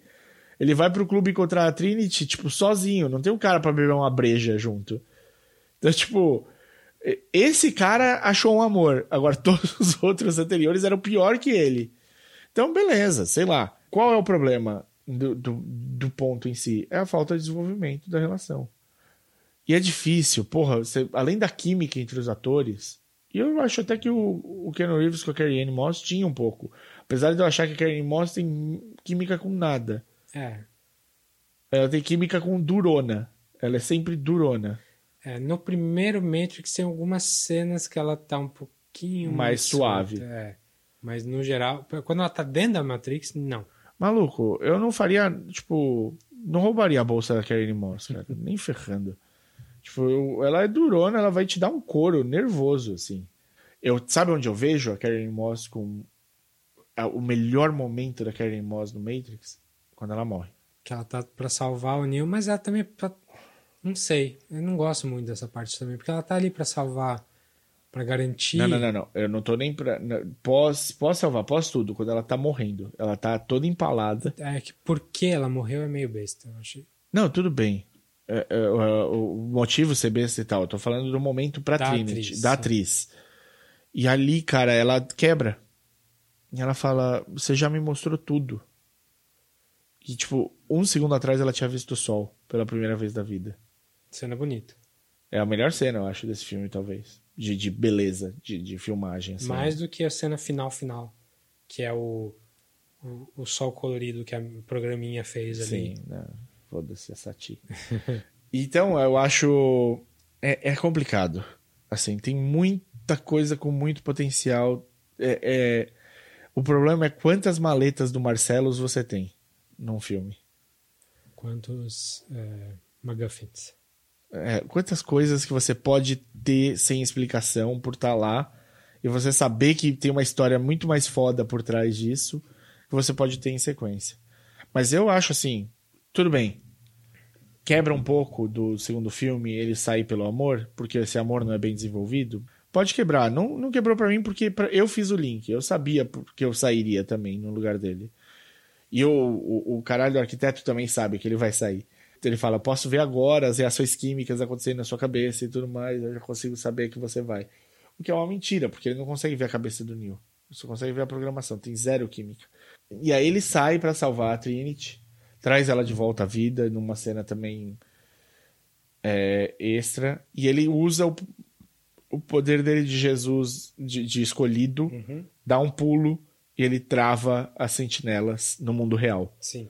Agora ele tá com. Ele, ele é o backdoor da Matrix. Ele deixou de ser um ser humano padrão e ele é um cara além. Ele tá em contato direto com as máquinas. Ele é meio máquina, de certa maneira. Então ele também cruza. Se o Smith cruzou de um lado, ele cruza do outro. Sim. E aí você tende a anular essas duas coisas de uma vez só, e esse é o terceiro. Quando você tem dois caras que estão fora do, do acordo, um cara que está além do humano e outro cara que está além da máquina, você passa a ter uma necessidade de tirar essas duas equações da fórmula. Pois é, e, e essa fórmula matemática aí faz sentido como trilogia, funciona, é legal. Então no primeiro você descobre que ele descobre que ele é, é, é o escolhido, no segundo o Smith ultrapassa uma barreira e no terceiro ele faz o caminho inverso, eles se anulam e acaba. Só que isso, tirando o primeiro, que é, ele descobre, isso é meio tratado como o Smith tratar, o Smith passar para o mundo real é um, sei lá, uma coisa que acontece no segundo Sim, filme. sim, ele não, não tem o. Não é um ponto chave. Não, não é.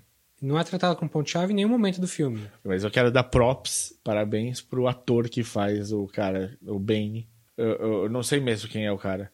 Mas o cara estudou como o Hugo Weaving fala. Tipo, A ele voz tá é, igual. Ele mexe a boca igual. Dá raiva. Você tem a mesma raiva que você tem do Smith, você tem do Bane, porque ele falando e, e, tipo, ele. E ele tem um momento de maior rigogizo da- de todos, que é ele zoando o Neil depois do Neil tá cego, né? E ele fica, tipo, girando em torno do Neil como se, tipo, a caça brincando com a comida. E aí, claro que ele não esperava que o Neil já tivesse transcendido e tivesse também num nível equiparável ali. Sim, pra é Zatoichi ali. É, total Zatoichi. Muito bem. E É, aí, termina, foda-se, acabou essa merda, acabou. O que que tem de, de interessante aí? Tem uma briga Dragon Ball Z. No terceiro você fala? É, não ajuda em nada. Cara, eu, eu gostei muito, assim, eu gostei da parte de ação da invasão de Zion. Eu acho que eu precisava, eu precisava gostar dos personagens que eu não gostei. Não conheço ninguém ali. Mas o Mifune é legal, vai. O Mifune é legal em teoria. Mas por que que... é, mas eu não sei muito do Mifune. Eu só sei que ele é um fodão. É o Só. terceiro melhor filme do, do, do Dogma 95. E- Eles, eles usam mecha. É legal ver os mechas se mexendo ali. É legal tentando salvar. Mas eu não consigo me importar com o Zion nunca, cara. Primeiro, o Zion é feio pra caramba. É. Não, não dá vontade que você queira que aquilo ali Seja o futuro da seja Terra. exatamente. Tipo, nossa, não, comece de novo. Dá mais uma chance pras máquinas, acho que elas vão fazer melhor. Mas a invasão de Zion como um todo, É legal. o- uh, esse Patrick Williams aí que eu falei, ele, a crítica dele nessa parte é boa. É, Ele, ele diz que falta, falta você entender o espaço dali. O que está acontecendo Onde.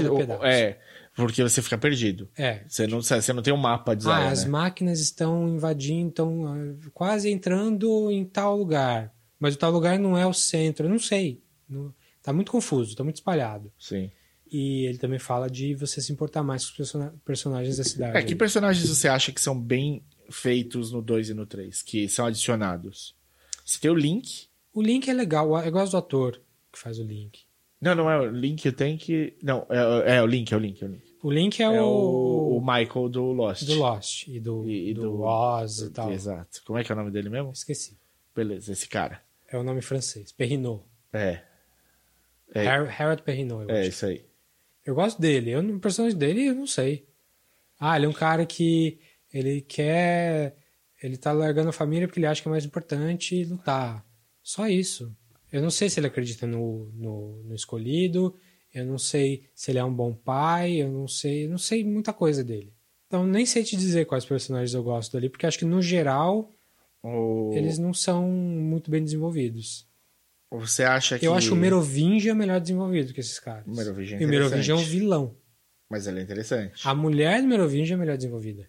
A Mônica A Bellucci. Persone, a Persephone. É, Mônica Bellucci. Que é... Que no segundo filme ela tem um papel super legal, mais curto. E Sim. no terceiro filme ela tem exatamente uma fala. O que, que ela fala que eu não lembro? Putz. O Bane chama Ian Bliss, o ator. Tá.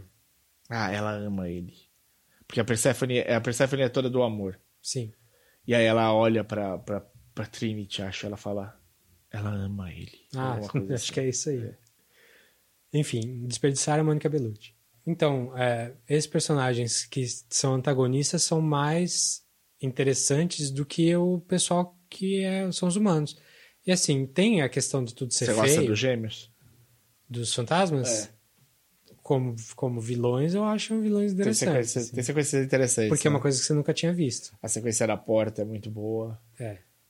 Mesmo na Highway, né? Como, como eles. Porra. Não, e quando explode, antes de explodir o carro e tal, quando eles se fodem, não sei de que jeito, eles. We are getting aggravated. Né? Tipo, na sequência do. Que ele entra no carro, briga, não sei o que lá tal, aí acertam ele, ele, tipo, pra não ser acertado, ele, Ele, ele- vira, o, fa- vira o fantasma, vai por trás e cai no carro de trás, que tá o Sim. irmão dele já ali. Bem legal. Bem pensado, bem, bem feito. Ali você entende onde está cada coisa, que carro que tá na frente de qual, de qual. E na invasão de Zion não tem isso. Parece que foi outro, outra direção, assim. É, não, precisou, precisava de um mapa. Aqui a highway é super fácil de entender. É. Vai pra frente um lado, vai pra trás do outro Não, lado. mas né? vai, essa é, é um, um exemplo que dão de batalha grande assim, que é bem feita, é Helm's Deep no, no Two Towers. Essa é, esse é o exemplo que dão sempre, né? É. Eu acho que pra tudo. eu É acho... uma batalha gigantesca que acontece num lugar imenso, com um monte de frentes diferentes, Mas e você você entende entende, onde tá- cada coisa está acontecendo. É que eles têm um tempo da chegada em Helm's Deep e eles têm um pouco de andar, né? Antes Sim. do- da guerra. Então você está vendo o, o- como, o que é cada lugar. Faltou, acho, talvez, uma câmera por cima de Zion, É, sei lá. descendo até o. Tipo, uma câmera da sentinela entrando na sentinela. Ou eles falando, ou eles estão quase eh, pegando tal lugar. Se, se... Aí uma pessoa que não conhece pergunta, sabe? Não, mas esse tal lugar é. É, o que eles exploraram um pouco e, e colocaram. O único, a única ligação direta do Animatrix com, com o Matrix é o moleque que Sim. se salva. Sim. E eles exploraram um pouco. Porque ele é o cara que se salva, ele é o de fora, ele podia fazer todas as perguntas que todo mundo quer fazer. Né? Sim, ele é o. E aí eles ficam fazendo. Tipo, tem umas punhetagens que, que podiam ser. se- Já que você vai fazer isso, dá mais gosto que aquela criança que entrega a colher e fala pra ele que ele vai saber o que é. Cara, me dá, me dá um, um sabor a mais, né? Pô, ah, é a criança do Sim. Light- Night of the Lepus lá, que legal, mas tipo. Ele, eles introduzem um monte de gente nova e não fazem nada com Sim. isso. Tem outra coisa que eu não gosto Hum. da batalha, pensando agora. O, você não sabe quantas sentinelas tem. É, É um pois número é. infinito. Você não sabe Então, quando tipo, escala você tem a cena mais louca, que é a Niobe. na Yobi. Ela vem dirigindo, meu, pelo. Ninguém dirige por esses caminhos aqui, auxiliares, e ela, meu, pilotando demais, puta cena tensa deles brigando, perdendo canhão, perdendo as unidades de para manter pilotável, e ela, meu, tirando. Ralando tudo que ela podia, fazendo a melhor pilotagem de todos os tempos, não sei o que lá. Ela chega, eles ativam o, O eletromagnético, pulso eletromagnético. pulso eletromagnético. E aí, tipo, caem todas, você tem um momento de grande comemoração, e aí o, o balde de água fria, senhor balde de água fria, que eu não lembro o nome dele, fala. É, vocês acabaram de entregar de bandeja a nossa Sim. parte de cima. E aí elas. Explica, pô. Vo- Já chega as outras sentinelas. E aí você fala, é, não tem como ganhar. É a única coisa que você entende, assim, não vai ter como ganhar. Porque essa é a grande cena, é a cena que vai te dar o, a tranquilidade. Não tem. Porque vo- você, se você soubesse que tinha mais sentinelas, muito mais sentinelas pra chegar, É que eles queriam te dar um pouco de esperança e depois quebrar essas suas sim, sim. pernas. A cena talvez tivesse outro negócio. É que pra mim fica aquela coisa assim, é infinito, né? Tipo, é quantas precisarem. Você tem quantas sentinelas você tem? Quantas precisarem. Sim. Pois é. Enquanto isso, o Neo virou. pirou, virou Jesus total e ele não quer mais saber das pessoas, ele não quer saber dele, ele só quer cumprir o único papel que ele tem, que é ir lá bater um papo com a máquina, com o Deus Ex Máquina, literalmente. Sim. Que é engraçadinho, tem um personagem chamado Deus Ex Máquina. Ele, ele só consegue salvar por causa do Smith. né? Então, sim. o antagonismo tá, tá valendo forte ali, é legal. Sim, sim. Ele- a máquina não tem como resolver o Smith.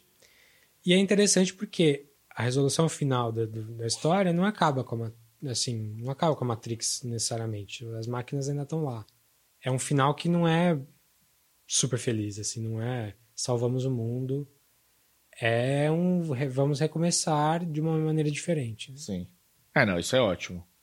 Vamos libertar quem quiser se liberta, É. o resto fica aqui e a gente vai tocando desse jeito, uma paz que permite a Terra crescer de novo como, como a humanidade. Agora a gente vai ver se eles sabem purificar o ar ou não. Sim. E no final era toda uma história sobre um vírus e um, um, um McAfee ganhou do ganhou a Matrix. Ele foi lá e prendeu o vírus e Avast é, o Avast fez uma quarentena e acabou. se sacrificou no processo. Sim. Mas é, é uma puta história do herói. O Neil segue os- o caminho. E a gente achou que ele tinha feito o caminho inteiro no primeiro filme. Eles magnificam isso. Você, tipo, vê num tamanho imenso. É um problema do dois, né? Porque no primeiro ele descobre que ele é Deus, que é, que é Jesus no caso. E no segundo, É, E- Não é tudo isso, não. ele é tudo isso, assim, ele não tem paralelo. Não, não tem. Você não tem medo pelo Neil. É. Você, Não- você tem medo quando ele tá fora, até ele desligar as sentinelas com a mão. Sim. Mas aí ele se desliga também e é, e é- Como ele tá no backdoor direto, ele volta pra dentro da Matrix. Sim. Enfim, é um, é um- projeto muito ambicioso. O Animatrix é um super legal nesse sentido. tipo, Fenomenal. de, de trazer. Mostra esse universo de outras maneiras, chama gente de fora, chama diretores japoneses fodões. É, tipo, mostra uma coisa nova, mostra, mostra coisas que não cabem nos filmes. Só que eu acho que é um pouco grande demais, assim. É um pouco. Eu- o cara, os caras miraram muito alto e chegaram alto, mas não tão alto quanto eles miraram, né? Eu acho que não. Eu, o- Vamos, vamos falar. Quais são os pontos positivos de Matrix pra você?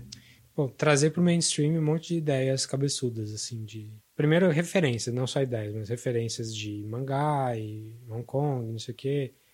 E até algumas coisas de, de, de filme de ação. Filosofia. Filme de ação, ser um filme de ação bem conceituado, assim. Cê- É, você poder ter história num filme de ação, É. né? Você poder ter fundamento para o que você tá apresentando. A minha, a- meu ponto de defesa é se a gente fosse entrar em cada um dos temas que eles abordam e, e- e debater e tudo mais, é, ia ficar ainda mais longo do que é o nosso podcast Sim. já. Porque depois disso, você tem toda uma produção.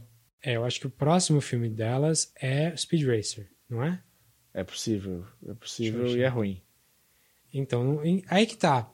Por mais que eu goste delas, da ideia e tal, eu notei que eu não vi os filmes depois. Ah, você não viu o Speed Racer? Não vi Speed Racer, não vi Cloud Atlas, não vi O Ascending lá, Júpiter Ascending. Jupiter Ascending. Tem todos os filmes que eu quero ver, tá salvo até, tem ali, ou tem no Netflix e tal. Mas não vi ainda, até muitos são longos, né? Uma, uma coisa. E o Sense8 você também não viu? Também não vi. E especificamente, eu não vi o, o primeiro episódio do Sense8 porque tem duas horas. e eu pensei, putz, duas horas eu vejo um filme. É, onde eu encaixo isso? Onde né? eu encaixo, exatamente.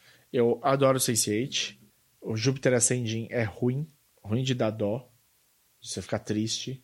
Speed Racer é ruinzinho. Eles foram no visual, eles quiseram tentar manter. Não deu certo. É que Speed Racer tem uma base muito ruim, né? O material original é ruim, o desenho. Assim, eu tenho um apego emocional pequeno porque Você assistia. eu vi na MTV algumas vezes, Sim, assim, quando era moleque. Não, mas é ruim. O Mas é base ruim, é ruim. Cloud Atlas é maravilhoso. Maravilhoso. De, de, de bater palma de pé no fim. Pra mim, se, tipo, eu tive de assistir Júpiter Ascending foi por causa de Cloud Atlas. Uhum. assim, tipo, tá, tá pago. Tá pago, eu assisto de novo Júpiter Ascending. Co-dirigido com Tom Tickver. Então, t- é, o cara do Corra Lola Corra, é, meu. É uma galerinha que eu daria um abraço tranquilo e feliz. Mas então é isso, assim. Talvez, e fica claro isso daí, eu acho que é uma coisa que a ge- a gente precisa aprender a fazer melhor em filme. Talvez aprender melhor com comédia romântica, talvez. Os romances precisam ser um pouco mais bem trabalhados e menos jogados na nossa cara. né? porque as coisas são com ação. Ah, ele é um homem branco, bonito e magro. Ela é uma mulher branca, bonita, magra. Beijem-se. Romance. Sim. Aliás, detalhezinho, fora o que você tá falando, mas a, a Oráculo, a atriz morreu. Muda. É. morreu. E aí fizeram um recast e, pô, é um filme sobre um, uma- um mundo virtual em que você pode mudar e tal. E eles não caíram na ideia de falar uma, uma coisa meio Doctor Who, assim, de ah, eu tenho muitas faces e eu posso fazer como eu quiser e não sei o quê.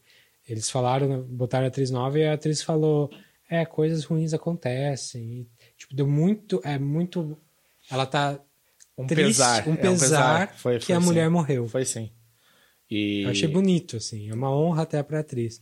É uma atriz muito pior, eu achei que a atriz original muito melhor. Sim. Mas tudo bem, ficou bonito, assim, ficou, achei essa quase uma homenagem. assim. É, não. Porque a outra saída seria fazer um Dr. Parnassus. É, então, exatamente. Tipo, ah, não, normal, mudei, é, eu mudo sempre, porque eu tô aqui na Matrix, eu sou, sou um programa. Eu sou, eu sou o que você quiser me enxergar. É, acho que essa é a saída clichê, e eles não foram pela saída clichê. Sim, sim.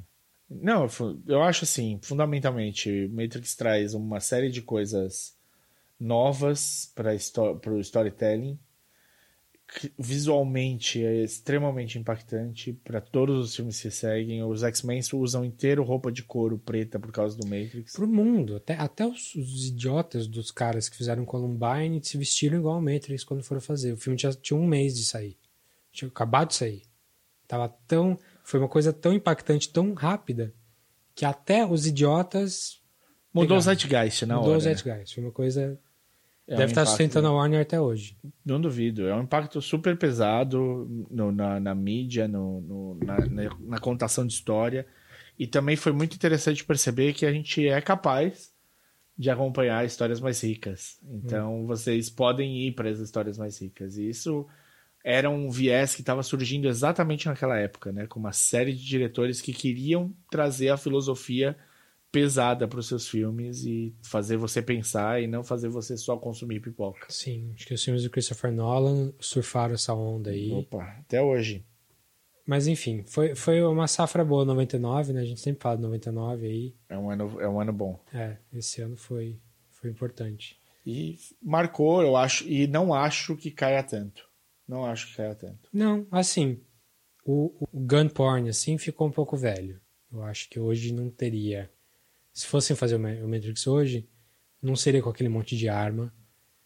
Lembrando que tem um filme que fez o, o Gunfu, não teve um negócio assim? Mais pra frente. É, Equilibrium, o que que era? Era alguma coisa assim. É, mas é uma coisa que dos anos 2000, fim, metade dos anos 2000 pra frente, não. De- foi descredenciado, É. né? Acho que muito. Não, mas o próprio Matrix descredencia isso, né? Tipo, o Matrix 1, ele apoia-se pesadamente nisso. Eu acho que a NRA deve ter, meu, dado cambalhota de alegria. Que E... na época era normal, né? Hoje não é normal. Mas no 2, por exemplo, o Neo não usa mais arma. É porque não precisa. Ah, ele né? não precisa. É, mas ele podia, se ele quisesse. Se, você, ele, se ele chegasse voando com uma metranca, você ia falar, ah, legal, normal. É que ele não faz mais. É, é que vira um negócio de superpoder depois também. Sim, vira.